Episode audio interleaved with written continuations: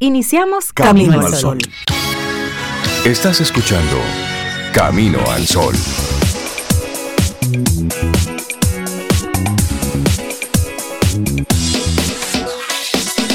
Comienza Camino al Sol. Muy buenos días y bienvenidos a Camino al Sol.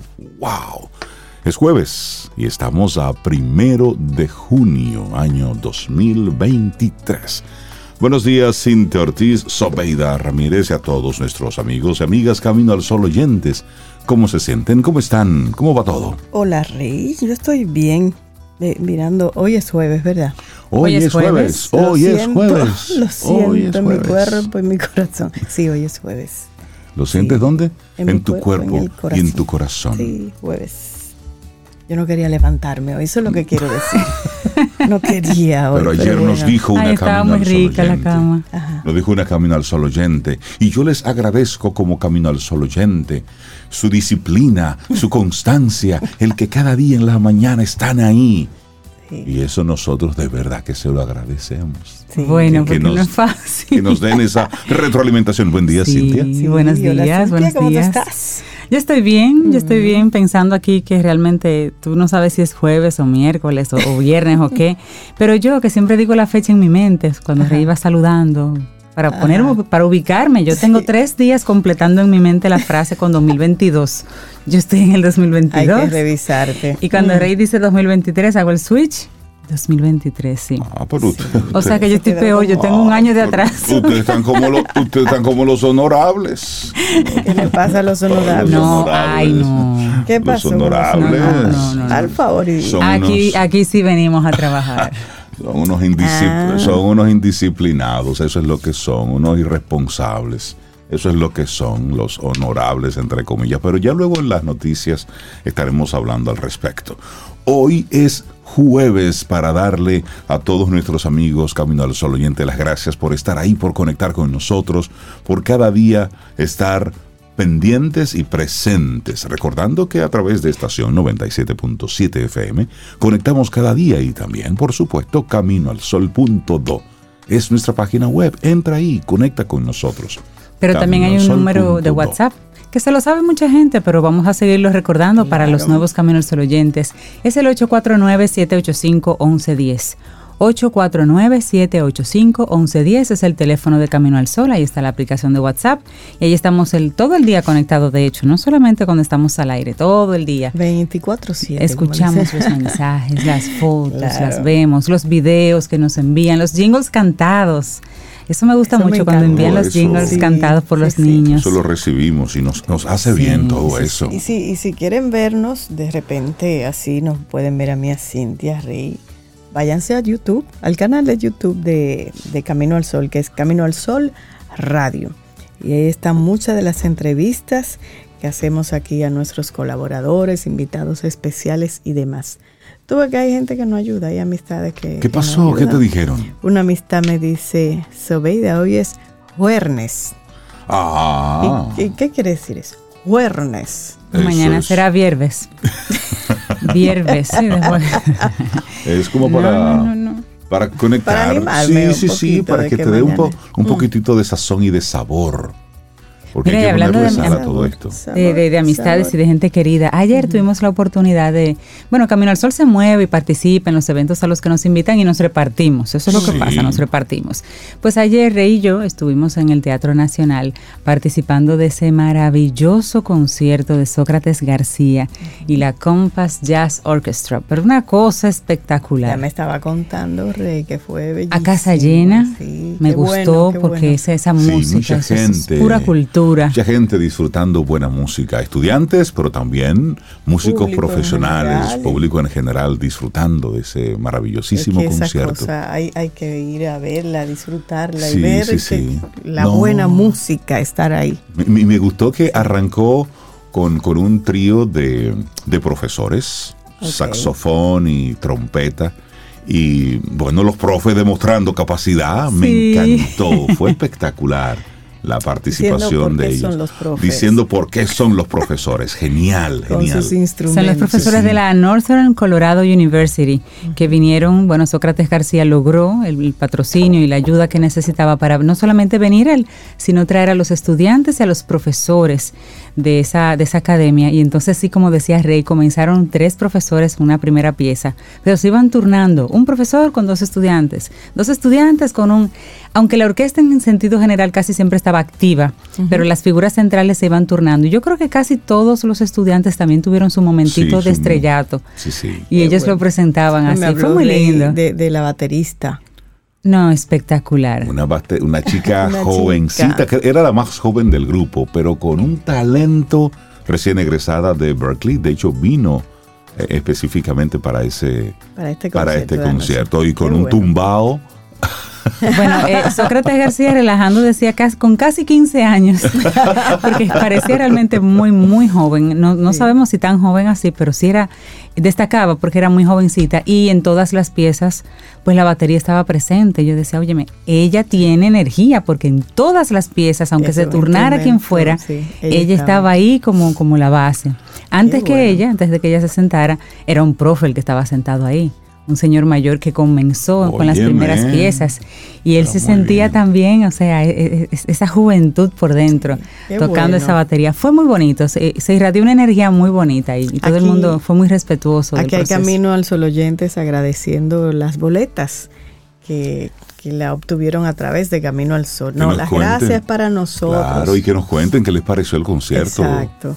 Cómo Sí, lo sí, sí. disfrutaron. Mira, Melba Eso fue dice- Melba que, que estuvo por allá. ¿Qué dice Melba? Les agradezco mucho por las boletas para ese concierto de anoche. Aquello fue espectacular e inolvidable. ¿Verdad que sí? Eh, Melba, qué bueno, sí. qué bueno. Y Bartolo Rosario también estuvo por allá. Gracias, gracias, gracias, dice, por ese concierto de jazz en la noche de ayer. Excelente. Qué Sí, bueno que lo sí, disfrutaron. Y de, eso se trata. Sí. En nuestro país se realizan muchas actividades de, de un nivel importante y a veces lamentablemente la gente no asiste por desconocimiento o por falta de interés. Pero miren, como, como ciudadanos, ocupémonos también de, de apoyar este tipo de iniciativas. Claro. Porque realmente al apoyarla estamos permitiendo que vuelvan a ocurrir, que se perpetúen. Mira, ayer lo que ocurrió fue un intercambio. Estos eh, artistas, estos músicos vinieron a tener eh, clases magistrales, estuvieron dando clínicas, recibiendo clínicas, es decir, un intercambio Eso, eso me encanta. profesional y eso y eso enriquece estos intercambios entre estudiantes, entre universidades. Eso suma, porque suma suma experiencia, además da la posibilidad a que otros también luego puedan tener esa experiencia. Sí, a veces nos quejamos de que ese tipo de eventos no lo hacen, pero si la gente tampoco va, pues los organizadores de No, ese tipo de eventos, tú sabes lo que cuesta y la logística. Más de 60 y las personas. puertas, cesta completa. y las puertas que hay que tocar, por ejemplo, para que un evento sea gratuito, el- la cantidad de apoyo que se necesita. Entonces hay que, hay que hacerlo. Esa, esa patica nuestra como, como sociedad tenemos que ponerla también, porque luego no nos podemos quejar de que no nos traen cultura, si cuando la traen no la usamos, no la, Así no- que no la aprovechamos. nosotros, eh, ese es nuestro reporte eh, de, de nuestra incursión en el desde el Teatro. Nacional. Y como nos repartimos lo mío, eh, yo estuve en el- la puesta en circulación del libro de Noris Eusebio Paul. Noris es una amiga.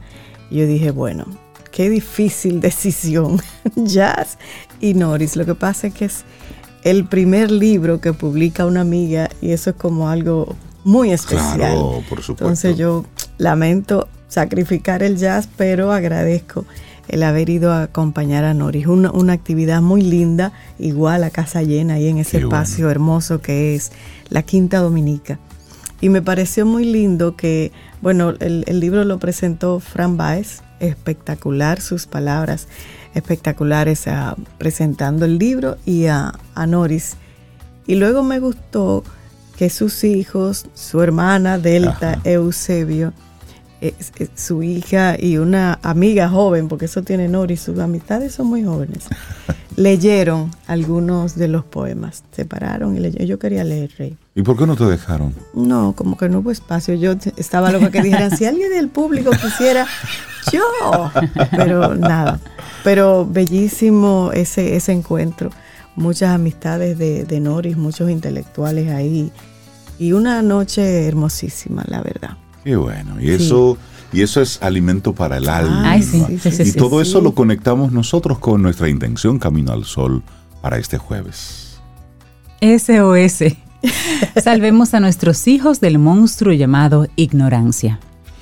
Salvemos. Salvémonos nosotros mismos. Claro, primero. salvémonos de este monstruo monstruo. llamado ignorancia. Ay, ay. Y lo que eso requiere es voluntad. Y también, si tú puedes servir de luz a otros, pues sirve de luz. Mira, hay un evento de esta naturaleza. Mira, Sí. hay una puesta en circulación de un libro. Mira, léete esto. Mira, escucha artículo, esto. claro. Es decir, es, Sí. es invitar al otro. Y cuando tú te quedas con un tipo de conocimiento, es muy triste. Porque significa que ese contenido, esa información murió ahí contigo. Sí. Y nosotros debemos ser puentes, debemos ser canales, debemos ser vías para que otros también puedan acceder al tipo de contenido al que tú estás eh, accediendo. Si te gustó un libro, compártelo con alguna persona que tú entiendes le pueda funcionar. Si te gustó un artista, conéctalo con alguna persona que, mira, a esta persona le pudiera gustar este artista. Es decir, Sí. convertirnos nosotros mismos en ese puente para, para ir esparciendo la información, el contenido, la diversidad de, de información. Porque sí, hay un mundo que es muy vasto, pero a veces, a veces, cuando usted se queda con esa información para usted, le está haciendo un, un flaco servicio al, al arte, a la cultura. ¿Te acuerdas? Por los años 90, creo, estaba muy afianzado ese pensamiento de la información es poder. Es poder. Y por eso mucha gente Se quedaba con la eso. cosa. Hombre, no. Lo- lo- lo- los seres humanos somos especiales. Pero ya, si usted no la comparte, no es ningún poder. Así es que comparta ese conocimiento, como tú dices, Rey, la experiencia de- de- del tipo que sea. Sobre Claro. todo si aporta, si es bueno. Por supuesto, Y sobre además, todo eso. En la medida en que un grupito pequeño, como, como ustedes dicen, se queda con la información y no la comparte, eh, a veces tú dices, lo que pasa es que no lo van a entender o no lo van a apreciar, pero hay formas diferentes de servir el mismo plato. Claro. Entonces, cuando tú lo compartes de alguna forma, esa brecha se va cerrando entre tú y tu intelectualidad Exacto. y esa ignorante, ese ignorante que tú entiendes que, que está cerca de ti o a tu lado. Entonces, esa brecha también nos toca a nosotros ayudar a, a- a desmontarla un poquito y es haciendo eso. Bueno, compartiendo. Si es algo muy técnico, pero tú sabes que a esa persona le va a funcionar, bájale un poquito el nivel. Pónselo Cámbiale el nombre, palabras. dile dónde puede encontrar una fuente que lo pueda, que sí la pueda entender. Porque también tenemos que apoyar y ayudar a ese proceso de esa brecha que se sigue abriendo. recordar esa etapa en la historia de la humanidad, donde los libros los tenían unos cuantos y había toda una población que vivía en la ignorancia. Esa era la época, esta fue la época más oscura que tuvo precisamente la historia de la humanidad, donde unos pocos controlaban la información, con ello manipulaban, controlaban y los demás estaban simplemente destinados al oscurantismo, a vivir Sí. en la, En la ignorancia. ignorancia total. Total. Así es que papá, mamá, hoy queremos llamarte a que e invitarte a que salvemos a nuestros hijos de ese monstruo llamado Ay, sí. ignorancia, que comencemos a Por su compartir. bien y hasta por el nuestro. Y a propósito, Carmen Roy, Camino al Sol Oyente, dice que muchísimas gracias por las boletas, que tuvo la oportunidad de ir con mi hija, dice, la cual es músico, y se encontró con cantidad de amigos músicos que estaban allí deleitándose. Fue una noche de jazz realmente de alto nivel con una mezcla caribeña. Exactamente. Sí, sí, sí. Igual Leticia, que, que la vimos cuando vino a buscar su boleta. Y allá la vimos a Leticia también. Sí, Dice sí. Leticia que ese concierto estuvo genial, li- genial, limpieza mental cargada de energía. y Rosa Potentini, la comandanta, que fue una experiencia preciosa, cuánta calidad. Sí, sí. Qué pena que no los vi. Caramba. Pero Es tú tenías que salir Pero es que aquí. imagínense, es que es una, imagínense en un- una big band, amigo Camino al Sí, Sol oyente, y de fondo por ahí unos congos de Villamella. Y Ah, o imagínense una big band y luego y luego entonces una bachatica. Pero eso sonaba eso precioso. Y un merenguito y ese tumbado del merengue junto con jazz dentro de toda la orquestación. Eso es la El- el- belleza de la- la las música. composiciones de Sócrates Preciosas geniales y sobre todo ver esos, esos gringos moviéndose al ritmo de la música. No, que eso es No, ellos, no, ellos, no, ellos se pusieron en ritmo caribeño Sí. full.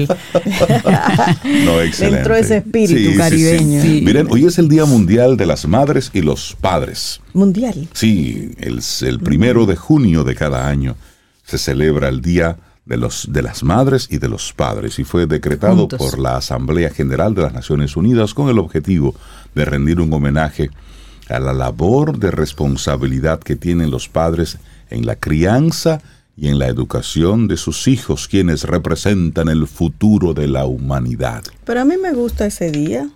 Día primero de junio. Día de los, los padres, padres y las madres. Me gusta eso y eliminar todos los otros. Sí, hombre, y así se celebra Y los todo tutores, junto. yo pondría los tutores. Hay mucha también. gente que no es mamá y papá y que son así. los que están criando, que Como son los que están al frente. Me Sí. gusta ese. Sí, sí, Y uno solo también. Y uno solo, exactamente.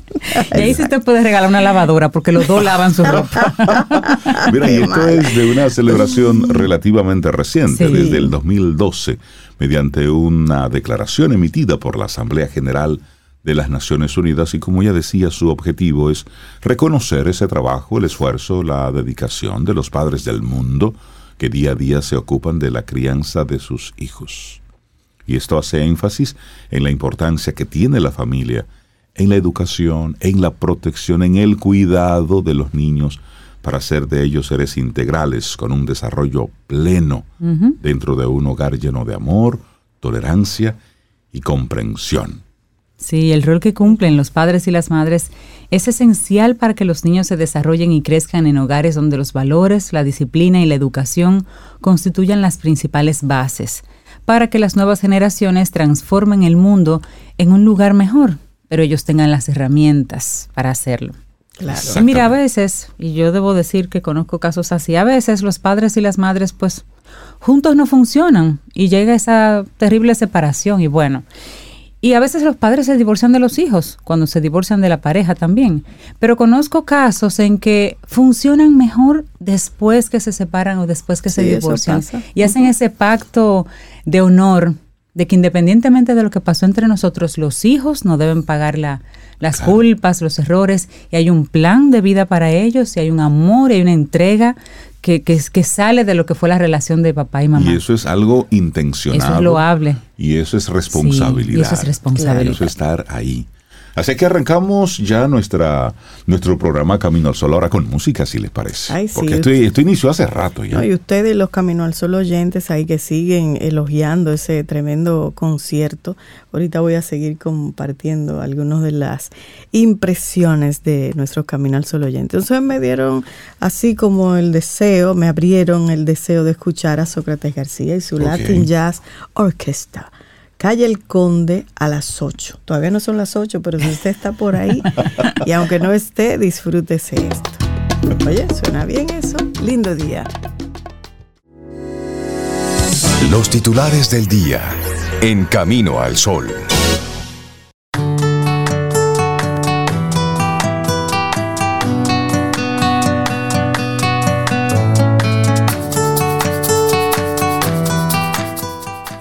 Bueno, esta primera frase del día de hoy dicen que la dijo Yolandita Monge. Es artista boricua, siendo aquí medio filósofa también. Dice, la educación es el mejor regalo que puedes darle a tus hijos. Les dará alas para volar y raíces para regresar. Me gusta eso. Si lo dice ella, yo le creo. Porque la distancia, La la, cruel cruel, distancia. distancia. Te la voy a poner la canción. No, no está bien. No, no. Sí, Se bueno, hace lo puedes escuchar. Esa canción Yo la ve mucho baño cantando eso. Bueno, son las 7.26 minutos en la mañana sí, de este día. Entonces vamos a- con algunos de los titulares. Miren, hoy vamos a hacer, vamos a hacer el esfuerzo de ser bien breves con los titulares. ¿Soy yo? Sí. ¿Oyeron? Cintia y sí, póngase sí, en esto. sí, buena idea. Muy bien. Pero así no se puede. Así no se puede. El señor Pacheco se molesta por la falta de trabajo de los diputados y cierra la sesión, notablemente molesto y cansado de dar martillazos para lograr la atención de los legisladores, el presidente de la Cámara de Diputados, Alfredo Pacheco, tuvo que terminar precipitadamente la sesión de trabajo, luego de que sus colegas se mostraron ajenos a trabajar, A pesar de que la sesión de este órgano legislativo tenía el quórum suficiente para realizar las votaciones, varios diputados ignoraron los llamados al trabajo y provocaron el malestar de Pacheco, quien se dio por vencido y decidió no continuar. El enojo de Pacheco fue evolucionando, ya que mientras intentaba conocer varios proyectos, tuvo que proceder a realizar dos y hasta tres votaciones para poder continuar con la agenda.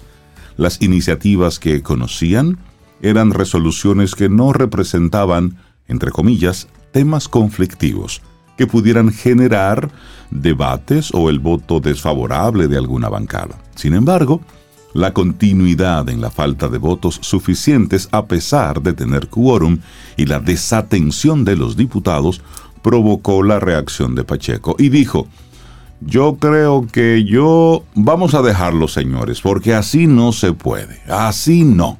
Y esas fueron sus últimas palabras luego de una votación fallida para aprobar el informe del proyecto de ley que modifica varios artículos de la ley número 80-87 sobre las cámaras oficiales de comercio, agricultura e industriales de la República Dominicana.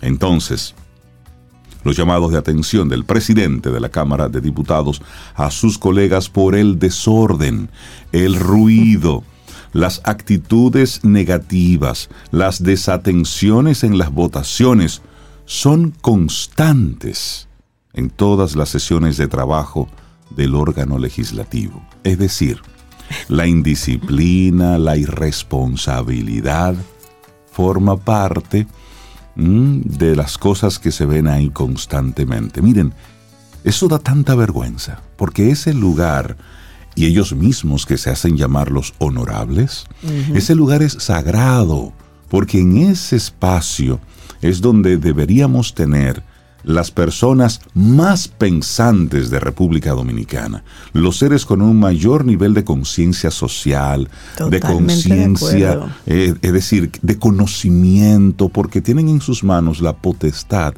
de establecer las leyes, los reglamentos por los que se rige nuestro país. Entonces, como no les interesa una que otra ley, pues ellos van a pasarse el día chévere, pero cuando quieren aumentarse el salario, ahí se están todos. Eh, cuando quieren recibir el barrilito, el barrilote y todo lo demás, ahí sí están. de su interés. Cuando deben cumplir con su responsabilidad, ah, no, eso sí no. Eso, miren, eso es para que nosotros el próximo, en las próximas votaciones, tomemos decisiones distintas. Inclusive que sea una exigencia a los mismos partidos de a quién es que están eh, proponiendo. Yo, yo soy de los que opina que la Cámara de Diputados, los senadores, deben ser personas apartidistas totalmente, debe ser gente fuera del sistema partidario, debe ser ciudadanos de a pie, personas con experiencia.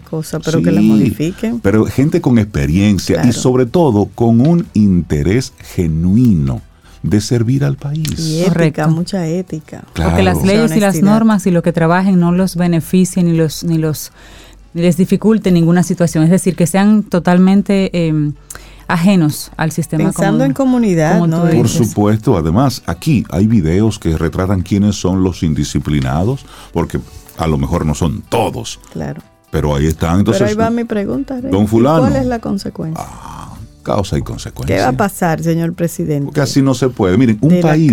Con tantas cosas que tenemos que trabajar. Un país no echa pa'lante así, porque así no se puede, de verdad. Así es que bueno, esa es la... verdad es que la medida de, del avance de un país no puede ser un corte de cinta, una inauguración de algo nuevo. Son cositas eso, cómo funciona el sistema burdo, cómo funciona la educación, cómo funcionan las leyes básicas, cómo funciona el tránsito, cómo funcionan los trámites, la legalidad, la, formalidad en las cosas, en lo sencillo, en lo chiquito. para que lo mencionado, hay muchos temas que hay que resolver aquí pero que son neurálgicos y, son pequeños. Para nosotros poder comenzar a pensar así en la carrera espacial, en la inteligencia artificial y en todo lo que se está moviendo fuera, aquí hay que resolver muchísimas cosas chiquitas, básicas, muchas, tareas. No chiquitas, vamos a decir básicas. Pues son grandes retos, pero hay que trabajar en aquí eso. Aquí hay otra que como con la que no se puede mucho, ¿no? La Asociación Dominicana de Profesores, ADP, atribuyó a una alegada falta de gestión del Ministerio de Educación el estancamiento que muestra el aprendizaje básico de los estudiantes evidenciado en la evaluación diagnóstica nacional.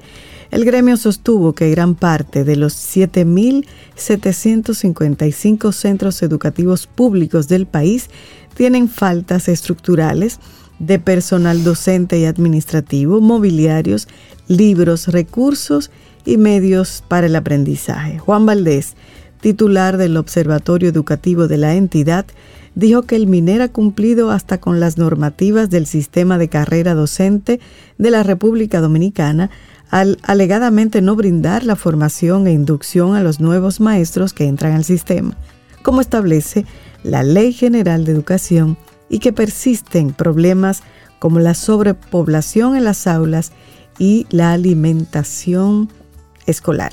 Las pruebas de tercer y sexto grado son el producto de las faltas desde el nivel inicial hasta el primer ciclo del nivel primario, sostuvo Valdés al afirmar que los estudiantes del sector público se han pasado 10 años sin libros de texto.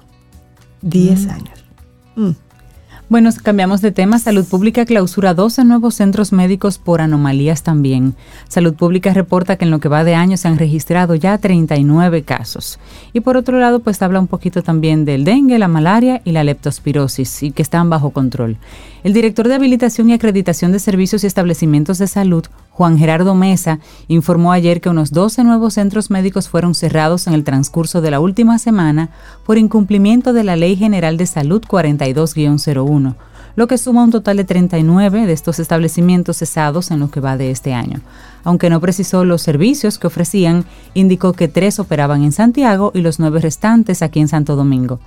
También comentó que se están evaluando los niños que pertenecían al Centro de Terapia Neurocognitiva y Psicopedagógica Scoglan, cerrado por incumplimiento a dicha ley. Fue el caso de la doctora que se desató en el programa de Nuria. Mesa señaló que unas 36 familias ya han tenido contacto con el Centro de Atención Integral para la Discapacidad, el CAID, donde serán enviados los menores luego de la evaluación que mide su grado de escolaridad, por lo que exhortó a los padres que hayan tenido alumnos en ese referido centro a contactar al CAID para seguir los lineamientos pautados por Salud Pública y por el Ministerio de Educación. Por otro lado, de acuerdo a los galenos, el país lleva ya 33 semanas consecutivas con los casos de dengue disminuyendo presentando un acumulado de 1.837 diagnósticos hasta la semana 21, 53 de ellos en los últimos siete días. Los focos principalmente están ubicados en Santo Domingo, Santiago, Montecristi y Puerto Plata. Con relación a la malaria, se, reportaron 96 casos nuevos, 44 de ellos en Asua. También se confirmaron cuatro casos de leptospirosis. Y en cuanto a muertes maternas, Salud Pública registra tres nuevos decesos y 46 muertes infantiles, para un total de 1.194 en lo que va de año. También se habla de que hay 111 casos activos de COVID-19 en el país, detectados luego de realizar 2.066 muestras en estos días como un compendio, una, sumatoria de todo lo que pasa en ese sentido. Entonces ya ayer hablamos de que la temporada ciclónica arranca oficialmente hoy. Entonces hay que ponernos en atención. Pero cerramos este bloque de informaciones así bien breve con la NASA, que llevó a cabo su primera reunión pública sobre objetos voladores no identificados. Un año después de dar inicio a un estudio sobre avistamientos inexplicables e insistió en que no están escondiendo nada. La agencia espacial transmitió la audiencia, la cual incluyó un panel independiente de expertos que se comprometieron a ser transparentes con la información. Entonces, mientras en República Dominicana estamos tratando que los senadores y los diputados hagan el trabajo por lo que se les paga y que los profesores también hagan las cosas por lo que se les paga, ya estamos hablando de los ovnis. Estamos hablando de, de manera oficial, se está dando ya un, se está abriendo un espacio formal hablar de este tema que ha sido por décadas un tema que ha estado mencionándose por debajo de la mesa y siempre ha estado como dentro de esos temas innombrables. ¿Tú crees? ¿No crees? ¿Tú viste? ¿No viste? Bueno, pues de manera oficial la NASA realiza su primera reunión de ovnis. Hasta el momento Ay, ellos dicen que, que las informaciones que tienen no son concluyentes. Dicen que muchos de los videos que tienen como pruebas, pues por el por la naturaleza de cómo llegó ese material a ellos, no pueden dar, no pueden utilizarlo como, un- una evidencia como una evidencia científica. científica. Porque en este tiempo cualquier cosa puede ser Claro. modificada. Lo que sí hay son muchos testimonios, pero ellos como científicos que son necesitan el elemento, Claro. por aplicarle a esto el método científico. Eh, ya. Y ya. Pero Entonces, hay muchos videos viejos de cuando no se podía hacer ese copy-paste. Sí, pero- Lo importante es que ellos están poniendo el tema. sea para decir que no están seguros, están poniendo el tema. Están poniendo el tema y de manera abierta, de forma pública y sobre todo de manera oficial, que antes na- nadie hablaba de esto. De hecho, la NASA eh, está puesta ahí como el, el- el gran organismo Eso que... nació de un cuco, de un susto. Exactamente, fue un susto. Vamos a dejarlo hasta ahí. Ay, los rusos mandaron esa cosa de arriba. ¡Corran! Exactamente, exactamente. Vamos a dejarlo hasta ahí. Hay muchas informaciones, pero nosotros seguimos aquí compartiendo en, en este camino al sol. Laboratorio Patria Rivas presenta En Camino al Sol, la reflexión del día.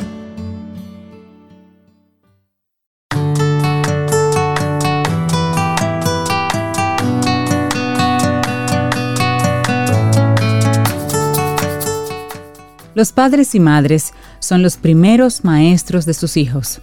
Su influencia y ejemplo son fundamentales en su formación y crecimiento. Benjamin Franklin. Y seguimos avanzando en este camino al sol. Muchísimas gracias por conectar, por estar ahí, siempre presentes. Bueno, tipos de crianzas y claves para ser mejores padres y madres. Hoy que estamos celebrando este día primero de junio, el Día de los Padres y de las Madres. Es el Día Mundial de los Padres y las Madres. Entonces vamos a reflexionar un poco en esa misma línea, ¿les parece? Sí, y lo hacemos abriendo una pregunta. ¿Somos buenos padres? Mm, Esta es una pregunta que preocupa mucho a los padres y que suelen formularse casi siempre que surge algún problema con sus hijos.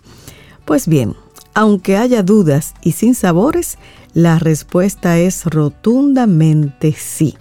Es decir, por regla general los padres suelen ser buenos padres. Solo puede hablarse de malos padres cuando actúan con negligencia, tienden a abandonar a sus hijos, a no hacerse responsables de ellos e incluso a infringirles malos tratos físicos o psicológicos. Sin embargo, hoy suele ocurrir más bien lo contrario.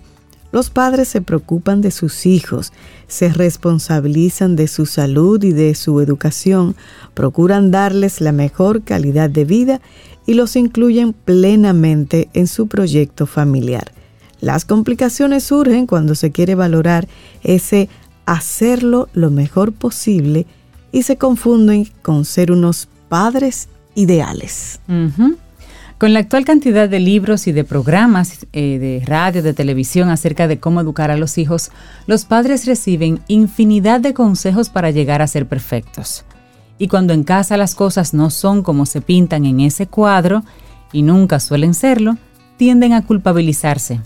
Y hay que entender ese concepto de padres ideales como lo que es, un modelo al que conviene acercarse, pero que no es único ni es el mejor necesariamente.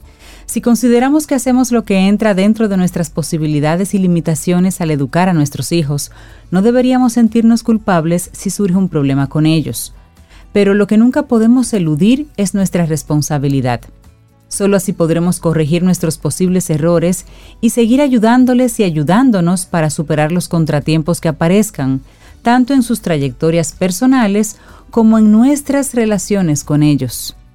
Pero Así hablemos de, es. de- de dos extremos. A veces se confunden el autoritarismo y la sobreprotección. Exacto, ni uno ni otro. Muy bien, en ese largo camino para mejorar la actitud como padres, vamos a señalar dos desvíos que no es conveniente tomar, ni el autoritarismo ni la sobreprotección. Los padres autoritarios son aquellos que siempre tienen el no en la boca, que creen tener siempre la razón, suelen emplear el castigo como norma, quieren que sus hijos hagan lo que ellos mismos juzgan conveniente, los descalifican a la primera de cambio cuando cometen un pequeño error y pueden emplear fácilmente la violencia verbal e incluso la física. Este autoritarismo no es más que la expresión de la autoridad por sí misma y suele generar un ambiente muy poco cordial y comunicativo entre nosotros. ¿eh? ¿Quién se identifica con eso así? ¿Quién vivió algo así? ¿Quién pasó por algo así? Bueno, los hijos de este tipo de padres crecen acobardados y ese temor hace que hablen poco con ellos y tiendan a utilizar la mentira para evitar un reproche. Son niños inseguros, con baja autoestima, porque en su comportamiento quieren agradar a sus padres, pero además de que difícilmente lo consiguen, no logran llevar adelante lo que a ellos verdaderamente les gusta, lo que les genera mucha frustración, vivir bajo la presión de unos padres autoritarios o con altas expectativas, les hace estar tensos y ansiosos, lo que les impide concentrarse en sus tareas escolares o en sus actividades y aficiones de un modo relajado, y como sus resultados no suelen ser muy brillantes, se cierra el círculo con nuevas reprimiendas y castigos. A la larga, pueden llegar a reproducir este modelo con sus compañeros y volverse entonces agresivos con ellos.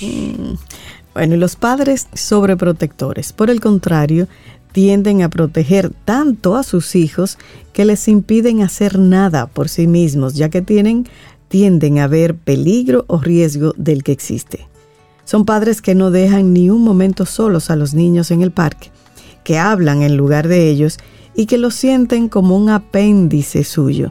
Muchas veces no les permiten ir de excursión o de colonias, acaban haciéndoles los deberes para que los presentes lo presenten impecables y no les inculcan los hábitos propios de cada momento educativo. En este caso, los niños crecen en una burbuja artificial y les cuesta enfrentarse a la vida real, porque les resulta difícil separarse de la protección familiar ven el resto del mundo como un monstruo hostil que les va a hacer daño. Son niños inmaduros que siempre se ven más pequeños de los que son, porque así los ven sus padres, y reclaman constantemente la atención del adulto. Al haber estado tan protegidos, les cuesta enfrentarse a lo nuevo, a aprendizajes, a relaciones sociales, y tienden a inhibirse o a bloquearse. Como los padres acostumbran a darles más de lo que le piden, les cuesta mucho tolerar la frustración y fácilmente pueden montar una cólera, una rabieta. Al igual que los niños de padres autoritarios, su autoestima no acabará desarrollándose convenientemente y buscarán antes complacer a sus padres que realizar algo que a ellos verdaderamente les guste. También pueden exteriorizar su frustración e impotencia de forma inadecuada, sobre todo en la etapa adolescente. Así es, entonces la idea es que encontremos ese punto medio. Y en el punto medio, pues te vamos a compartir siete pautas para educar mejor. Porque nadie comienza a ser padre sabiendo serlo ni puede adivinar cómo le van a salir los hijos. Eso es verdad. Pero un padre ha de saber que su influencia puede ser decisiva y por tanto conviene tener bien claro que el objetivo de la educación familiar debe ser conseguir que lleguen a ser personas autónomas y responsables, que puedan ser lo más felices posibles y que sean libres al tomar sus decisiones. Cada etapa supone un reajuste de nuestra posición como padres para acercarnos a los hijos del modo más conveniente en cada etapa. Lo que sirve durante los primeros años no tanto valdrá cuando llegue la pubertad. Más adelante, entrada la adolescencia, recogeremos los frutos de lo que hayamos ido sembrando y deberemos adaptarnos a sus nuevas características. Como una guía para que las cosas vayan bien, es conveniente siete puntos y te comparto el primero rápidamente ser coherentes. Ser coherentes y responsables de nuestros actos y decisiones, ya que somos su principal modelo. Si nos contradecimos nosotros, nuestros hijos se van a sentir confundidos. Totalmente. Hoy azul, mañana es rojo, mami dice que no, entre los dice padres. coherencia. Claro. Eso es importante. Y luego aquí hay otro, saber rectificar. Esto es muy importante. Si es preciso, hay que aprender a rectificar, a reconocer que nos hemos equivocado, para que aprendan que no se debe ser dogmático y que es mejor asumir los propios errores. Tú sabes que eso es sumamente importante. Tú saber en qué momento decirle a tu hijo, mira, te dije tal cosa, pero no es eso, es esto, me equivoqué. Eso le enseña a los hijos, primero que tú no tienes Toda la verdad. toda la verdad, y luego que es de humanos equivocarse. Claro. Y luego que es correcto admitir cuando te equivocaste. Porque a veces mantenemos una posición, porque imagínate, ya yo le dije a él tal o cual cosa. No, no, porque le estamos enseñando la rigidez como estilo de vida. Y no, la vida no puede ser rígida. La vida es flexible. no es. No es. No es. Tú puedes tener hoy un pensamiento y defender a capa y espada un planteamiento Y y mañana, claro. decir, pero espérate, es que la no es así". circunstancia, el contexto puede cambiar. Por supuesto. La mente de uno cambia. o sea. Así es que saber rectificar, Claro. ese es Sí. uno muy importante. Sí, y otro muy importante es la claridad en la relación. Nuestros hijos, oigan bien, no son nuestros amigos. Los amigos se eligen libremente y no siempre tienen la autoridad ni la ascendencia que deben tener unos padres sobre sus hijos. Puede haber mucha confianza y comunicación entre padre e hijos, pero siempre debe quedar claro quién es quién en esta relación. Así es. Otro punto importante, número cuatro, transmitir amor. Los hijos deben sentirse amados por nosotros y por tanto debemos transmitirle nuestro afecto con las palabras y con nuestro afecto también con el contacto físico.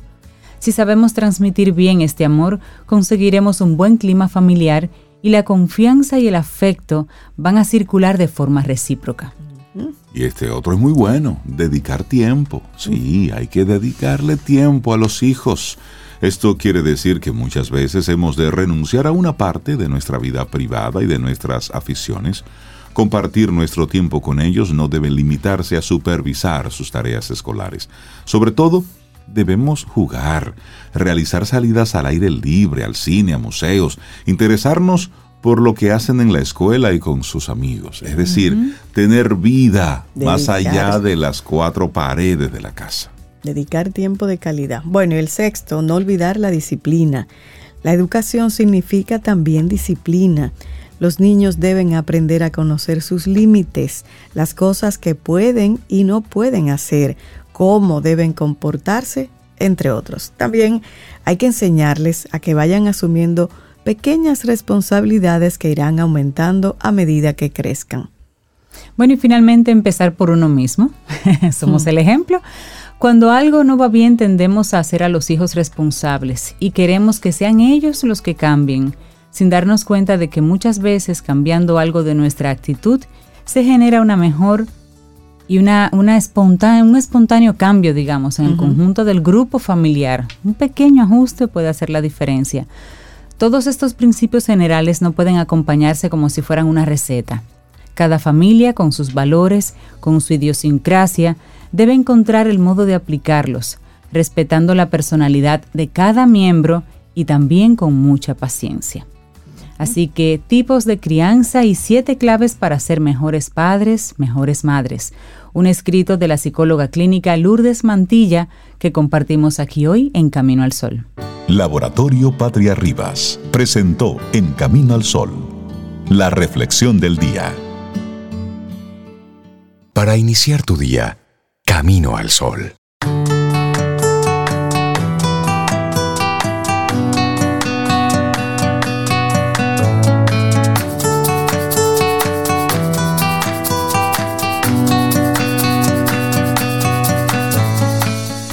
La educación es el medio para transformar la vida de las personas y construir sociedades más justas y equitativas. Paulo Freire. Y seguimos avanzando en este camino al sol. Muchísimas gracias por la conexión, por estar, por sus comentarios, por todas esas cosas chéveres que nos dicen por ahí y también sus comentarios cuando simplemente dicen, no, no estamos de acuerdo con tal o cual. plan". Exactamente. Y eso está bien. Claro que sí. No me Eh, gustó esa Como una canción. familia que no está de acuerdo completa. Eso está bien. Bien. Mira, Sara Matos dice, Sobeida hiciste falta, eso hablando del concierto anoche. Fue súper espectacular y más que nos encontramos con Rey, Cintia, Elizabeth y Laura. Doble bendición anoche, dice ella. Entre más gente chévere. Sócrates García es uno de los grandes. Palos, bachata, jazz, lo nunca antes visto. dominicanidad por los poros y el cuerpo de muy alto nivel. Él se la gozó y nosotros también. Y nosotros también, eso es así. Qué bueno. Qué bueno que hacen esos, esos comentarios. Bueno, y nosotros estamos contentísimos de poder restablecer la conversación con nuestra querida Rosario Arosti, una mujer que es apasionada de la consultoría de los jóvenes, apoyándolos siempre a crear un plan de acción para empoderarlos para su futuro. Entonces, Rosario, buen día y bienvenida de nuevo a Camino al Sol. ¿Cómo estás? Ando sensible hoy. Muy buenos días. Sí, eh, me- ustedes venían con una conversación que entraba en contacto con lo que quería compartir. Entonces, como que revuelve cosas. No sé qué les pasaba a los que están escuchando del otro lado, pero muy contenta de estar aquí. Muy buenos días. Buen día, Rosario. Qué bueno, qué bueno. Eh, sí, porque hoy, bueno, yo, el tema de hoy es, hablemos del cierre del año académico. Eh, muchos ya están en ese periodo de las, em, de las pruebas nacionales. Eh, a algunos le queda un tiempecito más eh, para entrar en exámenes, pero de todas maneras estamos en esa etapa final de cerrar el año en los procesos académicos. ¿Y qué sucede en casa y cómo podemos apoyar? Entonces ustedes hablaban de los estilos de padres, eh, habla- sobreprotector. de las recomendaciones y eso se refleja en los resultados de académicos, en las notas, en qué nos estamos enfocando y cuál es nuestra, nuestra forma de acompañar a nuestros hijos que eso es lo que debiéramos de hacer. Entonces, cuando nosotros somos autoritarios, estamos dirigiendo y probablemente no estamos dejando el espacio a que, a que tu hijo se desarrolle. Pero bueno, ¿qué sucede? Que cuando llegamos al final del año académico estamos preocupados por si vas a pasar de curso o no vas a pasar. ¿Se te van a quedar las materias o no se te van a quedar? ¿Y qué estamos haciendo? El final es un resultado de nueve meses, señores. Entonces nos ponemos tenso por el examen de hoy. Pero el examen de hoy es cierto que tiene un, un valor importante en la nota final, pero es el final de un proceso. Entonces, es más importante que qué hemos hecho en estos nueve meses. Y si no venimos bien, ¿qué podemos hacer al final? ¿Qué has negociado? Todavía algunos pueden estar a tiempo. ¿Cuáles son los acuerdos para que con tu hijo, sobre todo que estamos hablando de adolescentes, eh, qué es lo que tú quieres? Hijo mío, estoy hablando, hijo mío, ¿tú qué quieres como resultado? ¿Para qué tú estás trabajando? ¿Cómo tú te comprometes a, a lograr esos resultados que tú mismo quieres? Sabes que te escucho hablar, Rosario, y hace, hace una semana veía una entrevista que le estaban haciendo a un, a un jugador de la NBA. Sabes que en esta época, para los que siguen el baloncesto de la NBA, bueno, están ya en semifinales, en cierre y todo eso. Bueno, y se vieron muchísimas sorpresas dentro de, del deporte. Y entrevistaban a, una, a un jugador cuando ya había concluido y había perdido su equipo. Y un periodista le lo cuestionó. Entonces significa que, que estás fracasando, que fracasaste este año. El, atleta mira al periodista y le dice, cada año me haces la misma pregunta. Y yo te voy a preguntar a ti. ¿Significa que cada vez que Michael Jordan no ganó un anillo de la NBA, él fracasó ese año? ¿Significa que cada vez que yo pierdo, yo fracasé porque perdí un juego? A ti te ascienden todos los años. A ti te aumentan el salario todos los años. Y comenzó a cuestionar Al al, periodista. precisamente decir, y significa que si no te aumentaron este año o no te subieron de puesto, significa que ese año tú lo fracasaste, tú perdiste. Y ese atleta, cansado después de un juego, hizo una reflexión precisamente sobre qué era el éxito o el fracaso por no haber obtenido un resultado específico ante una prueba. Buenísimo, porque ahí eh, te escuchaba y veía varias cosas. Primero, el enfoque al- a la nota, al resultado Exacto. de un momento en específico Exacto. donde se ponen en juego muchas variables y en el caso de los exámenes hay una parte emocional que se pone en juego que si la podemos ver antes, pues también eso es parte, eso es como yo te ayudo a prepararte allí. Pero algo que, que de, de lo que tú planteas es cómo asociamos el resultado con la persona. Entonces, ¿eres tú un fracasado porque no obtuviste 100 en la nota? No, eso es parte de un resultado de un hacer que no tiene que ver con mi ser. Entonces, eh, mi hijo eh, no es un fracasado porque no le vaya bien en la parte académica.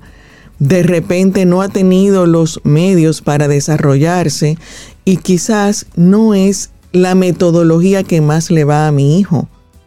Entonces, en una ocasión ahí me decían, ¿cuál tú recomiendas que es el mejor colegio? Yo dije, depende. Yo, primero que no ando promoviendo colegios. Y segundo, porque tú tienes que conocer primero a tu hijo, después ver la propuesta de tu colegio para ver entre tu hijo y la propuesta del colegio cuál es el mejor, eh, la mejor combinación. ¿Por qué? Porque la nota es un resultado de un sistema. Claro. Entonces, de acuerdo al sistema, eh, yo pongo más punto a una cosa o a la otra. Entonces, esos 100 puntos se distribuyen en la buena presentación del trabajo, en el desarrollo, en, el, en la forma en que lo defendiste, etcétera. Y esa distribución es propia incluso de cada profesor. En- entonces, ¿Qué, ¿En qué soy yo bueno? Que quizás yo no soy buena presentando, pero hice un contenido fabuloso. O sea, en mi caso, eh, a mí me iba muy bien en las matemáticas en un momento específicamente en cuando estábamos en trigonometría y demás, pero cuando ahí me decían, pero explícame el teorema y el asunto, yo decía, no me pidas que yo te lo explique, porque lo que tú resuelves en tres pasos, yo lo resolví en diez. Entonces me tomaba más tiempo, Sí. pero llegaba. Exacto. ¿Por qué? Porque tenía mi propia forma. Entonces, eso no determina que yo tú seas mejor ni peor. Y ahí va. Entonces, eh, primero, por favor, separemos el resultado de la persona y también enfoquémonos más en el proceso que en el resultado. Entonces, eh, hay algo, un libro por ahí que habla de, eh, hemos conversado anteriormente, de la mentalidad de crecimiento y la mentalidad fija. ¿Qué quiere decir? Si yo creo que mi hijo le ha ido siempre, la verdad no le ha ido muy bien, entonces yo no puedo esperar nada. Estoy pensando que mi hijo no tiene la posibilidad de desarrollar algo diferente y eso es como mentalidad fija. Pero si yo me enfoco en el proceso y en decir, bueno, hoy eh, tú ganaste, eh, sacaste un 69, mañana puedes sacar 70. Pero ¿qué vamos a hacer? No me estoy enfocando en ese punto más, sino en cómo yo me preparo para que me vaya mejor. ¿Qué tú necesitas? El ambiente de donde estudias. Eh, tú necesitas alguna ayuda porque hay algún tema en específico que no dominas bien. Tú prefieres trabajar acompañado, prefieres trabajar solo. Ya en esta etapa los jóvenes se van conociendo y saben, no, es que con ese amigo me distraigo. Eh, pero dale la oportunidad de que te lo diga. Entonces, Exacto. El poder antes decir qué tú necesitas y qué tú quieres lograr, le estoy invitando a que asuma la responsabilidad eh, de qué, cuál es su objetivo y luego viene el cómo yo te acompaño. ¿Qué, qué puedo, ¿En qué te puedo ayudar?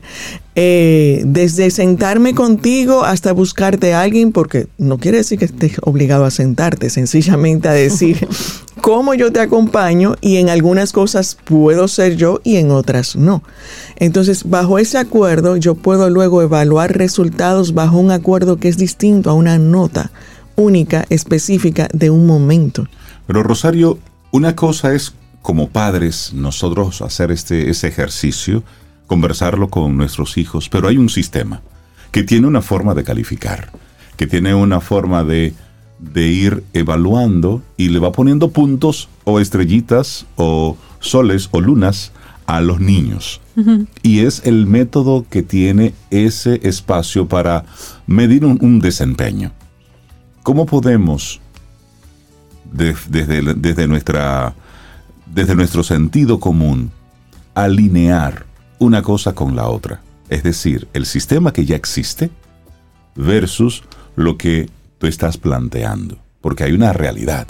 Nos, nos están calificando. Y puede que me caiga en la exposición. Y puede que yo me caiga en el examen porque me ponga nervioso. Y aunque me lo sé todo, pero es me pongo nervioso. Pero ese es el sistema que hay. Hay dos cosas. Una, la primera pregunta es, bueno, elegiste el sistema. Entonces, si elegí el sistema, tengo que buscar cómo sobrevivo en ese sistema. Entonces, vamos a entender cómo evalúa el sistema, cómo distribuyen esos puntajes. En una ocasión, eh, hace, bueno, mi hijo llegaba del colegio en primaria y llegaba frustrado, llegó tirando la mochila y era porque le habían entregado la nota y me dice, porque no me fue bien y la profesora y no sé qué, no sé cuánto. Y yo en ese momento no sabía ni qué nota era, sencillamente viendo la, la emoción que él traía y comienzo a hacer las preguntas. Dice, porque yo me fajé para dar lo mejor de mí y no saqué la mejor nota. ta, ta, ta". Y entonces yo comencé a decirle, eh, ¿qué fue lo que para ti es lo mejor de ti? Cuando tú le preguntas, dice, no, porque el mes pasado y yo, él se propuso solo que quería sacar mejor nota. Pero yo le dije, cuando tú le preguntaste a la profesora qué era lo que tú tenías para mejorar, de manera que te enfocaras en dar lo mejor de ti en lo que había que mejorar. Claro. Esa conversación nunca había sucedido. Entonces mi hijo estaba frustrado. Entonces ¿qué tal si comenzamos por preguntarle qué es lo importante y qué es lo que yo tengo que mejorar? Entonces cuando yo entro a un sistema yo tengo que entenderlo y decir, ok, ¿qué es lo que aquí valoran? Y si es la presentación, cómo yo me preparo para la presentación. Eso por un lado, pero hay otro que es lo que estoy tratando de traer y no es que sean enemigos, es que independientemente del sistema, en el trabajo te evalúan por un objetivo. Al deportista porque si ganó o no y ya es entonces fracasado. Entonces, que nos concentremos en la persona, porque la nota, el que si ganó el juego o lo demás es un resultado de un hacer. Entonces, tú tienes la oportunidad, tú como papá, porque el profesor no, tú como papá tienes la oportunidad de enfocarte en reconocerle lo bueno que él es, la capacidad que tiene para que él tenga confianza en que siempre podrá hacerlo mejor hasta donde él decida, pero que puede, porque el sistema va a velar por sus indicadores pero lo más importante es ese ser humano que tú tienes al frente. Claro. Y por eso es que la invitación es, sí, elegiste ese sistema, y lo digo nuevamente, lo elegiste. Entonces, eh, no, bueno, pero ¿qué otra forma tengo? Ah, bueno, depende. Hay formas, pero es como yo me hago amigo del sistema. O sea, suena quizás un poco feo decirlo, pero yo nunca pedí notas, nosotros nunca pedimos notas en, en, en mi casa y se graduaron con honores los tres.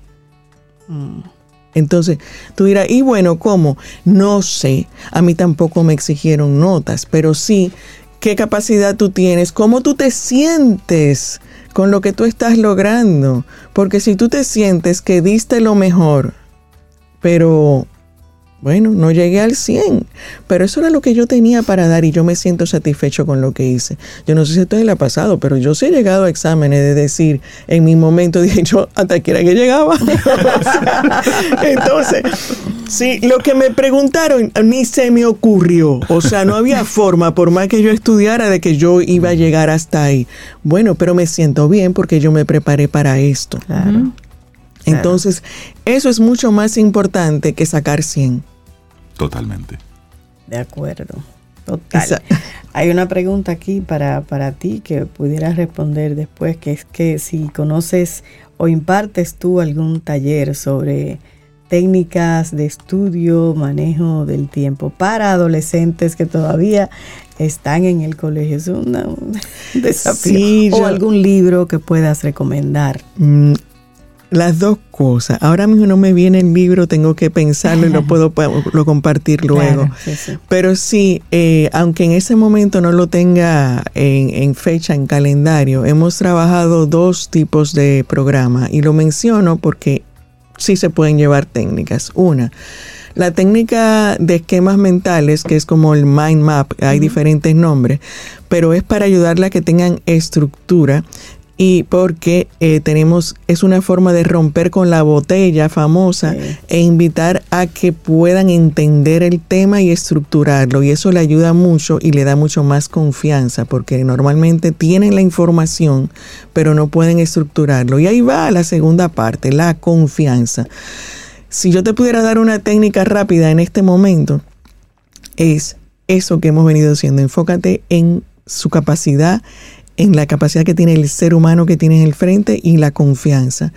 Yo digo que hay, es como que tuviéramos conectado la mente, corazón y la boca, que es por donde expresamos el resultado del final, la respuesta a la pregunta del examen. Entonces, si se tranca la comunicación entre la corazón, el corazón y la mente, no sale problema. nada.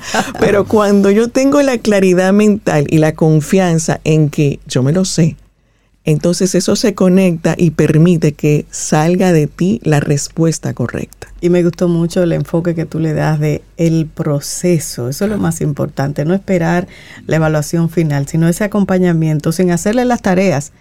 Porque hay padres que creen que apoyar es haciéndole la tarea. al No, porque muchacho, eh, no Sí. dijimos acompañar. Acompañar. Y lo más importante en ese acompañamiento es la parte emocional. Las emociones son las que permiten que el aprendizaje fluya. Cuando me estás exigiendo mucho, por eso era que la parte del padre Autoritario. autoritario que me está exigiendo es como que me está trancando.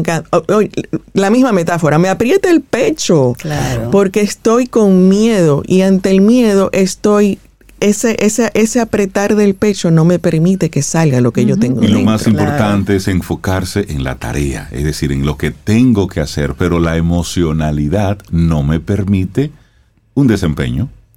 A mí me es. encanta eso. la pregunta que, que ella también propone, que tú propones, Rosario, de cómo tú te sientes con lo que estás logrando. Claro. Después de cierta edad, claramente, es que un niño pudiera eh, asociar eso a su resultado personal, pero pones en sus manos sus resultados. Y un adolescente ya puede ir. Un adolescente, un joven adolescente ya o sea, puede hacer esa- Independientemente de por qué sea que se sienta así, Sí. eh, porque no saque la nota del otro, lo que fuera, hay una emoción. Entonces, Claro. buscar esa emoción es ven, ap- apretar el botón para que asuma la responsabilidad y logre lo que le hace sentir bien. Rosario Arostegui, gracias por regalarnos hoy evaluaciones y cierre de año escolar. Fue el tema que compartimos y la gente que quiera ponerse en contacto contigo, los padres que quieran, Rosario, vamos a tomarnos un café y hablemos sobre este muchacho. Comencemos, bueno, eh, a veces esa conversación comienza hasta donde se puede en las redes en Rosario Arostegui y luego pues podemos coordinar ese café con muchísimo gusto. Ahora ocupémonos de cerrar feliz y alegremente este año escolar y dar espacio para que salgan todas esas emociones en las vacaciones y pues ahí vamos a tener otras actividades. Así es que Rosario Arostegui en las redes y yo soy quien respondo. Estamos atentas a esas Buenísimo. Que tengas excelente día, Rosario. Gracias. Gracias, buen igual para todos. Ten un buen día, un buen despertar. Hola. Esto es Camino al Sol. Camino al Sol.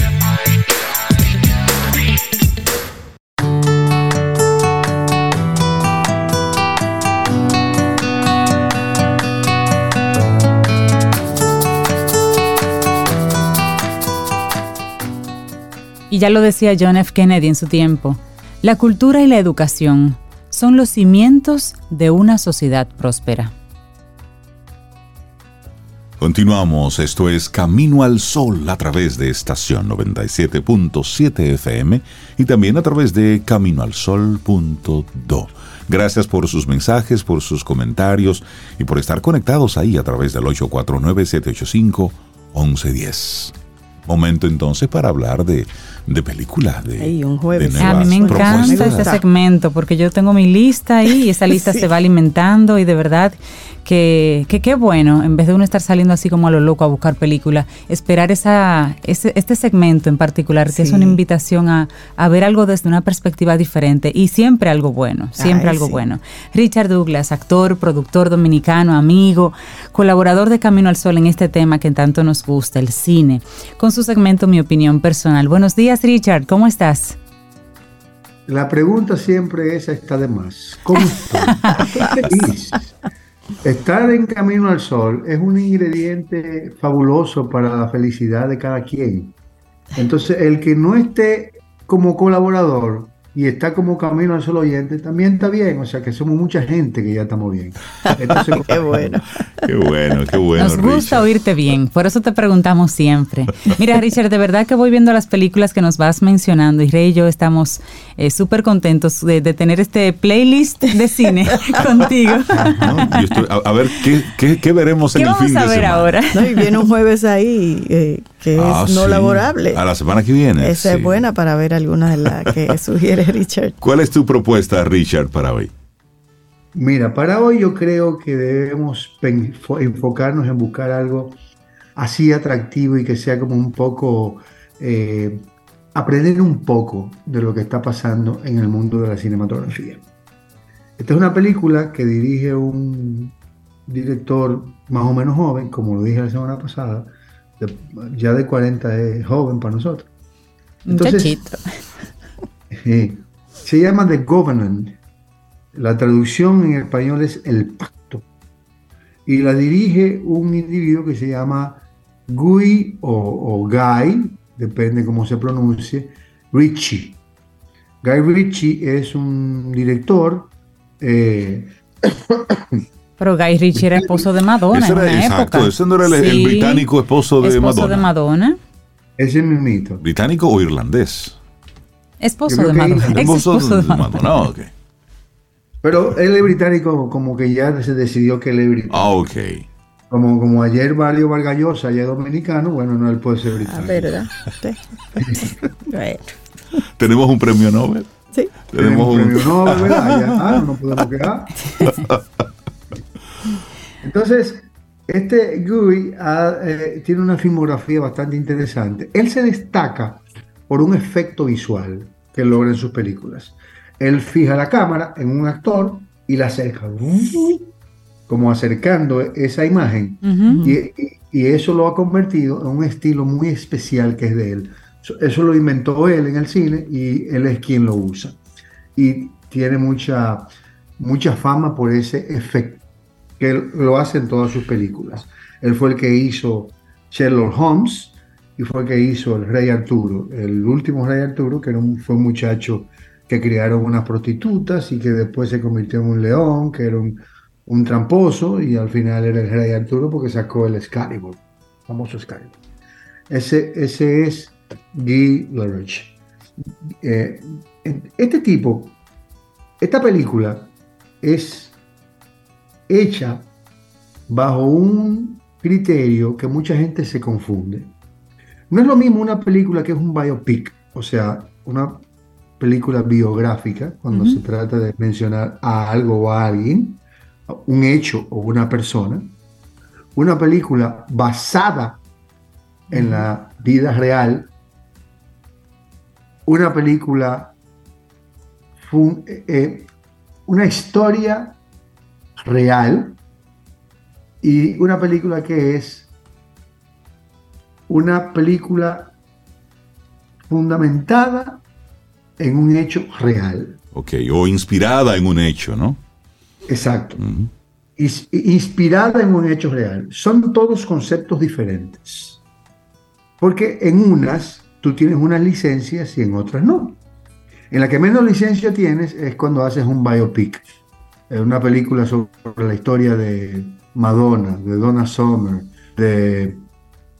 ah, hicieron recientemente que tengo pendiente comentarles la película sobre el boxeador que, es, que fue evangélico y que peleó con, con Ali, que Ali le ganó y que después recuperó el título a los 10 años.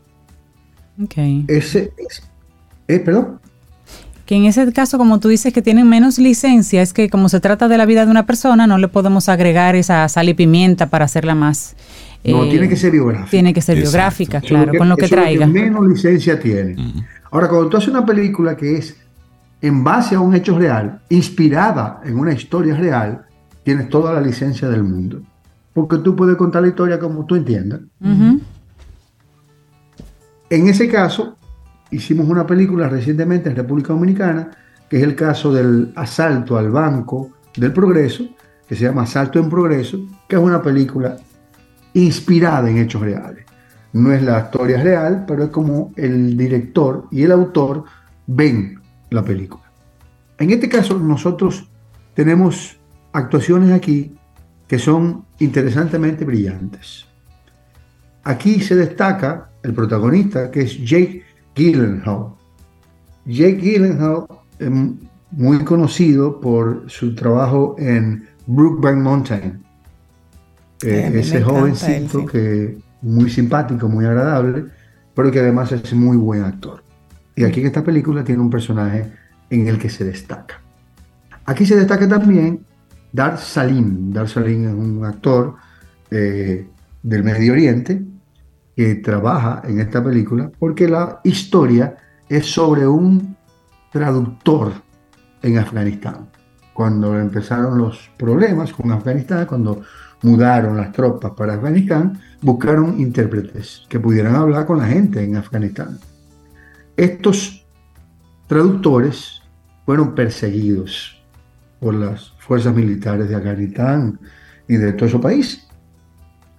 De hecho, cuenta la historia que 365 traductores fueron perseguidos y asesinados después Oh, que fueron los, los, los militares de Estados Unidos. Es una película, por supuesto, bélica, una película de la, de la guerra, y cuenta esta historia de, es como un agradecimiento que le tiene este militar norteamericano a este traductor que queda atrapado en Afganistán mientras él lo sacan, producto de que sufrió unas heridas en la guerra, y lo sacan para, para sanarlo, para recuperarlo. Pero el traductor se queda allá, perseguido, buscado, con familia, con hijos. Y este soldado decide por sí mismo buscar la forma de demostrar agradecimiento con este traductor. Según la historia, es una historia real y él eh, termina con éxito, con ese éxito que tienen siempre las películas norteamericanas. Entonces, es una película de final feliz, pero es una película muy tensa, es una película que te mantiene atento todo el tiempo durante la película, es una película que vale la pena ver, hay muchos actores de reparto que, son, que hacen su papel de manera excelente, está Antonio Starr, está Emily Beacon, o Beacon, está Alejandro Luis, o, o Louis, Alex Lewis, porque él es británico, Sin Chagar, Bob Stoffer, entre otros. Muchos actores bicuices, pero que están todos muy bien. Mi cuise. Sí.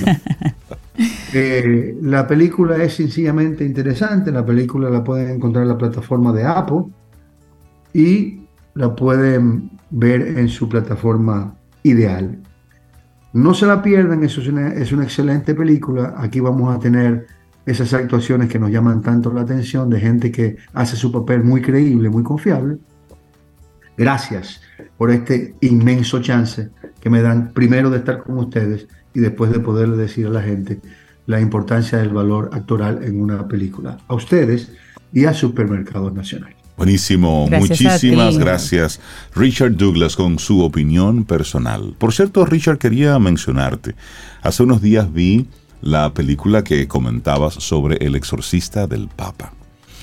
Las películas que son así como que de terror, yo soy muy cobarde para eso. Y Bueno, tú entonces... no parece, pero está bien. Sí, sí, sí, a mí me da... yo, yo veo eso con, con un almohadón en la cara y me voy a, y me voy tapando y voy ahí. Él y yo somos de la Te- misma termino físicamente termino agotado Sí, porque claro. me muevo mucho No, no, no, yo Y tengo miro que ver para un lado y para sola. otro pero wow qué actuación la de Sí. Russell Crowe con, con ese con ese personaje. Sí. y sobre todo Qué brillante. de ver ahí toda una toda una historia. Bueno es una eh, esa es una película dentro de las clasificaciones que tú decías basada en un hecho real. Sí, y entonces eh, según ellos verdad Por lo menos de la historia del, del padre Amor, que sí existió. Exactamente, sobre un personaje Sí. que sí fue real, que escribió algunos títulos sobre el tema del, exorci- del exorcismo y todo eso. Pero qué actuación, qué buena película, Buen Richard. actor, Gracias sí, por cada recomendación que nos haces. Como dice Cintia, nosotros... ¿Cómo, cómo logra, cómo logra ese actor gracias al apoyo de su director y de Sí. un buen guion? El, el, el acento. Óyeme, Un italiano, es un decir, italiano. un italiano que tú dices, no, No, pero él, él es italiano ahí. él sí. nació en Y cuando, Italia. habla, y cuando habla inglés con acento También con acento italiano. Es decir, ahí está la preparación, la Sí. maestría de un actor y el manejo de los niños, como tú muy bien mencionabas. Genial, es decir, realmente es eso, es ver cine de calidad, que uno se quede con ese buen sabor de wow. Y luego esa película en particular, ojalá que eso no sea verdad. Richard Douglas, que tengas un excelente día. Muchísimas gracias. Un abrazo, Richard. Gracias, Richard. Bueno. Tomémonos un café. Disfrutemos nuestra mañana con Rey, Cintia, Soveida, en camino al sol.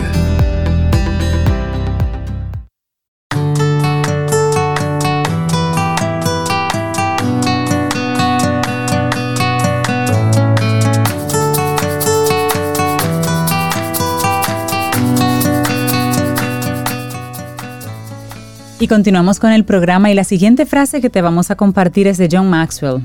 Y dice, los hijos necesitan el amor de sus padres, pero también necesitan su dirección y disciplina para crecer y desarrollarse plenamente. Alas y raíces. Es eso, alas y raíces, me gusta. Nosotros seguimos avanzando en este camino al sol. Muchísimas gracias por, por esa conexión, por estar ahí y por sus comentarios que siempre van ahí haciéndonos eh, en la medida en que va transcurriendo el programa. Por ejemplo, un, un amigo muy querido, su nombre es Clifton, dice, América, con esa pieza marcó mi pubertad y la adultez temprana. Buen día. Y dice, cuando le escucho, aún es como ver un documental y más siendo cibaeño. Eso se oye en la piña. Yo no eso en la piña. Un abrazo, Clifton. Lo que pasa es que Clifton es amigo, pero también es el hermano de Sobeida. Hermano mayor. o sea. Y siempre, y tenemos una conversación siempre. En privado, así, Claro, claro, siempre. claro. Con gente maravillosa, como la persona que vamos a, a tener esta siguiente conversación recibiéndolo aquí en el programa, el señor embajador de Italia, Stefano Queirolo Palmas. Y con él vamos a conversar sobre la fiesta nacional de Italia y cómo República Dominicana se une a esa celebración. Señor embajador Stefano Queirolo, bienvenido a Camino al Sol. Buenos días, ¿cómo está? Hola, buenos días, buenos días a todos. Muy bien. Qué bueno, Qué qué, bueno. bueno. tenerle con nosotros aquí en el programa. Hablemos acerca de cómo República Dominicana va a acoger esa celebración de la Fiesta Nacional de Italia. Somos países amigos, hermanos, desde hace muchos años, así que vamos a celebrar con ustedes. Pues espero con mucho ánimo, con mucha alegría y con mucha participación. El año pasado hemos hecho la misma fiesta en Fortaleza Osama y han venido 3.000 eh, entre amigos eh, italianos y dominicanos. Wow. Este año, en el, el domingo 4, eh, desde las 4 de la tarde a las 11 de la noche, esperamos todavía más. Wow, qué bueno, y esto va a suceder en las instalaciones del monumento a Fran- Fran- Fray Antonio de Montesinos en la ciudad colonial, como bien dice, el próximo domingo 4 de junio. O sea, ese es este, Este domingo. domingo. Gran, sí, desde las 4 de la tarde y hasta las 11 de la noche. ¿Y qué ¿Y vamos qué- a estar? qué vamos a tener Exacto, ahí? ¿qué va a pasar ese día? Pues será una gran fiesta al estilo italiano, como un, un mercado, un día de mercado en un pueblo, como la fiesta del Santo Patrón en muchos pueblos de Italia. Y habrá carpas y comidas y bebida y música, pero también el momento formal con autoridades, himnos, bandera y hasta carabineros uniformados.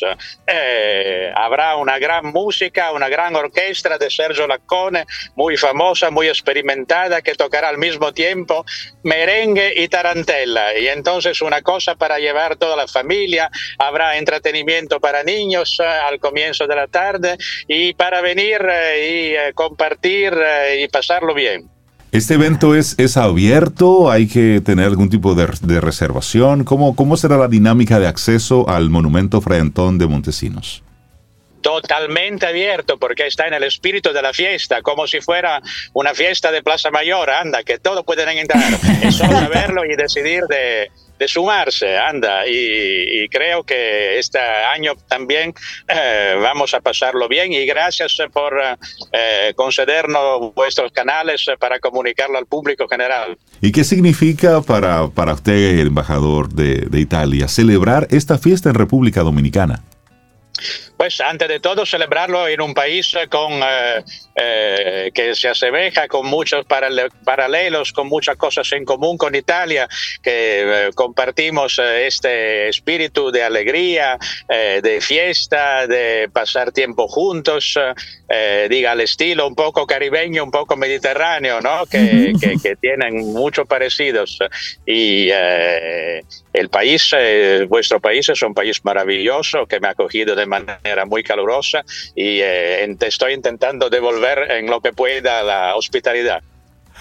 Qué bien, para nosotros, de verdad que recuerdo cuando hablábamos el año pasado sobre, sobre este encuentro y, y ver cuánta gente, decía usted, más de 3.000 personas fueron y disfrutaron de este encuentro. ¿Cuál es la expectativa entonces para este próximo domingo 4 de junio? Pues espero todavía más, porque el año pasado era la primera Sí. vez y entonces había eh, algo de experimental. Este año ya la fórmula se ha un poco consolidado eh, y eh, el lugar es precioso, es al borde del mar y eh, creo que casi es más fácil para, eh, para llegar y para parquear. eh, espero que haya todavía más gente que el año pasado. Así Buenísimo, es, pues qué darle, bien. darle las gracias, señor embajador, por esta invitación. Vamos a recordar que será el próximo domingo 4 de junio, a partir de las 4 de la tarde y hasta que haya ánimo, ¿cierto? Aseguro que sí. El año pasado teníamos que acabar a la medianoche porque eh, Fortaleza Osama es un monumento nacional, eh, tiene su reglamento eh, interno. Esta vez hemos dicho hasta las 11, pero creo que la gente se quedará mucho más. Habrá que votarlos. Qué bueno, muchísimas gracias, señor embajador de Italia, Estefano Queirolo Palmas, que nos invita a unirnos a la celebración de las fiestas, la fiesta nacional de Italia, este domingo 4 de junio, aprovechando que nos unen ya 125 años, Años de un de lazo relaciones, sí. de relaciones bilaterales con esa hermosa nación. Don Estefano, muchísimas gracias por la invitación, un gran abrazo y por allá nos vemos. Sí, el domingo Yo nos quiero ver ese mercadito. Ay, sí, yo, yo voy para allá, claro. Gracias. Les esperamos a todos. Muchas gracias. Tomémonos un café. Disfrutemos nuestra mañana con Rey, Cintia, Soveida, en camino al sol.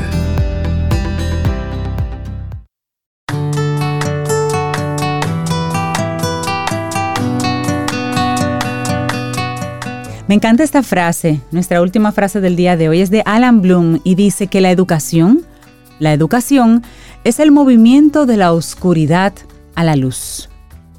Mira cómo te mueves Sí, de la sí, oscuridad a la luz, o sea, de la ignorancia al conocimiento.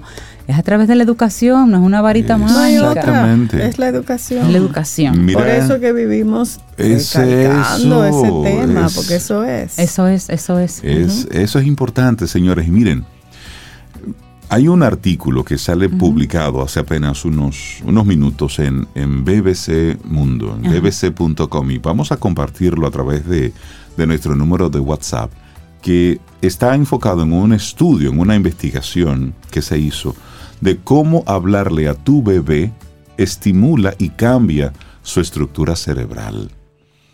Es sumamente interesante porque es el resultado de un estudio de 163 niños entre 6 y 30 meses y fue publicado ahora por el Diario de la Neurociencia. Y ahí se, se muestra el impacto que tiene el lenguaje, lo que le decimos a los bebés, que usted, usted cree que el niño no está entendiendo.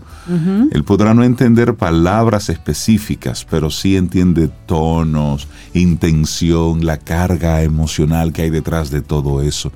Y ellos, eh, los investigadores, hicieron una especie de grabación de 6.200 horas. Le pusieron a los bebés una grabadorita, ¿m? se pegaron cerca de, de donde estaban y fueron re- recogiendo todo lo que los padres le iban diciendo a los bebés, cómo le hablaban, lo que le decían, y luego hicieron una tabulación de, de- de toda esa información de lo que pasó.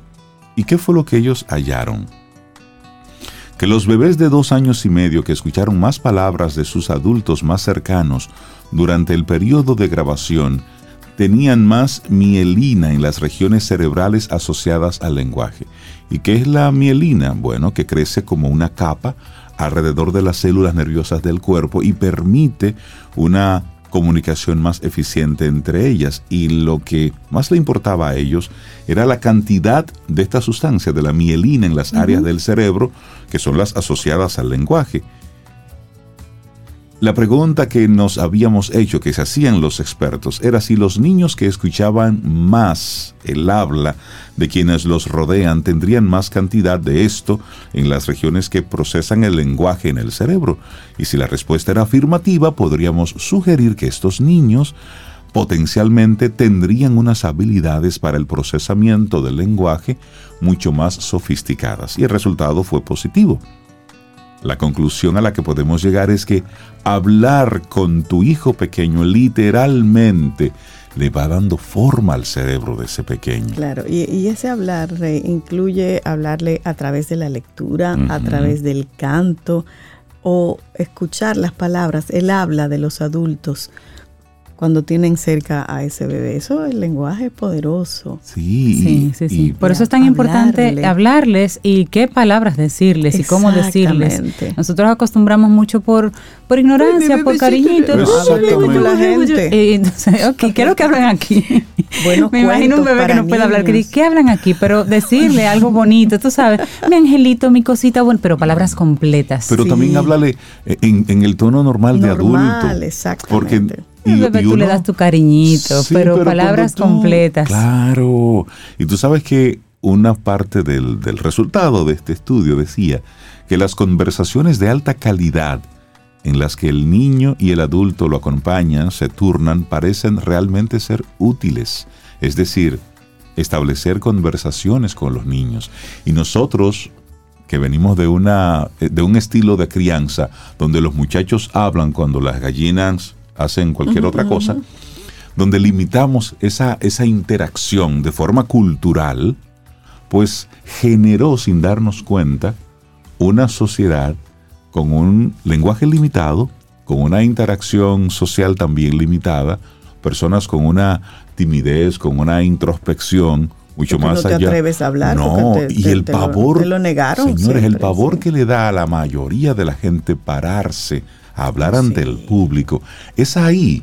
Es decir, es, desde ahí que eso se va gestando, desde lo que tú le dices, cómo se lo dices al niño. Y un dato interesante, Rey, que estas investigaciones encontraron que los bebés criados en ambientes con abundancia de lenguaje hablado pueden tener una ventaja en el desarrollo temprano. Sin embargo, una de las conclusiones que sacamos, dicen los investigadores, es que esta ventaja proviene de la conversación directa con el niño, no es ir caminando y hablar y lo que él escuche es con el niño, con la niña. Estoy hablando contigo, te miro, interactúo contigo. Eso, eso es importante. Así es que si usted está en ese proceso maravilloso de, estar con un bebecito entre los 6, 30 meses, mire, preste la atención Yo y sé más. ¿quién, ¿Quién ha estado haciendo eso desde antes de nacer su bebé? Ah, esa, esa es cercana. Ah, Dalulo. Nuestra colaboradora madre. Ay, sí. futura madre. futuro bebé camino al sol. seguro ya le habla. le mandamos un gran saludo desde aquí a, nuestra querida Dalu. Llegamos al final de nuestro programa. Mañana viernes, si el universo sigue conspirando, si usted quiere, y si nosotros estamos aquí, tendremos un nuevo camino al sol. Ay, sí, nos vamos con Víctor Víctor, así como para un día chévere. Todo me gusta de ti. Lindo día. Hasta mañana. Y esperamos que hayas disfrutado del contenido del día de hoy. Recuerda nuestras vías para mantenernos en contacto. Hola arroba caminoalsol.do.